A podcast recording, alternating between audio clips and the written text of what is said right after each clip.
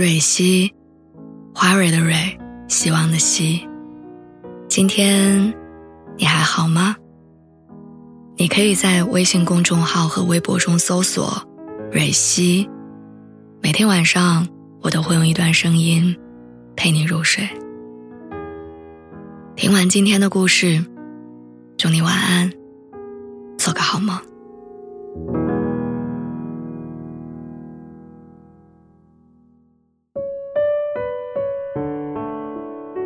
很多小镇的女孩，如果过了二十五岁，在外面还没有一份出色的事业，大概率是会被家人叫回去的。在老家找一份稳定的工作，留在父母身边，嫁给一个门当户对的人，再生一个白白胖胖的孩子。就像我妈说的，到了什么年纪就做什么样的事情。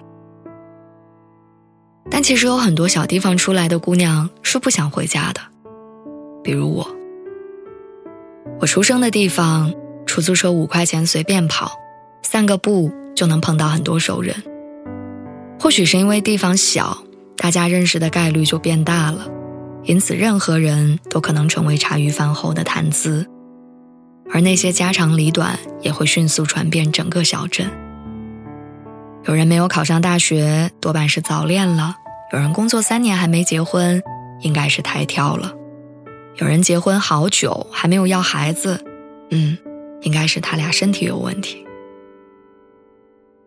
好像不管你做什么事情，都有无数双眼睛盯着你，而他们关心你的方式，就是不断的对你输出带有偏见的人生经验。我像你这么大的时候，孩子都会讲话了。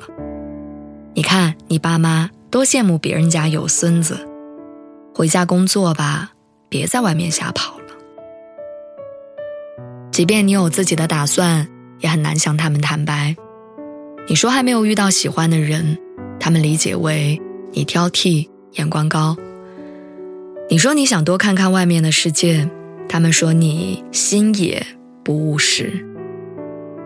所以，许多小镇女孩一旦回到老家生活，就会失去自由。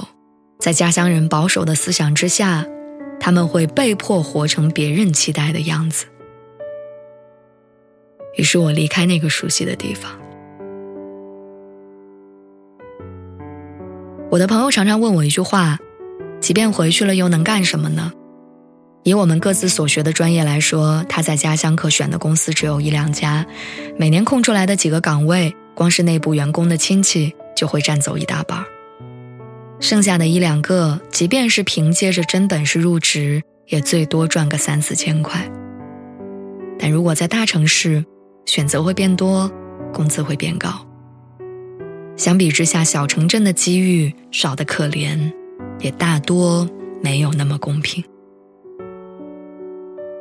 这里的资源只有那么多，唯一的三甲医院，唯一的重点高中，唯一的购物中心，而和你分享这些资源的人又存在着复杂的关系。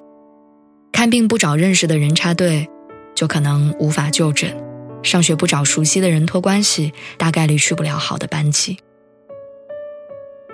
如果你在老家，你不仅要和大家抢夺那些稀有的资源，你还要处理各种各样的人情世故。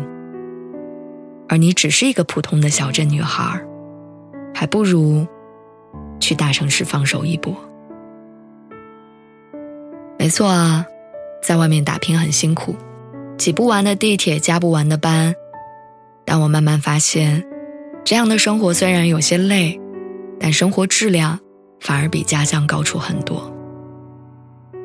我不用夹在催婚的浪潮中，不用听着身边人的闲言碎语，也不用费尽心机的处理人情往来。我可以一心打拼，然后无限的靠近我自己真正想要的那种生活。这里确实存在着风浪，但只要在这里航行。我就能感觉自己抓住了生活的舵，期待海的那一边。所以加油，你会越来越好的。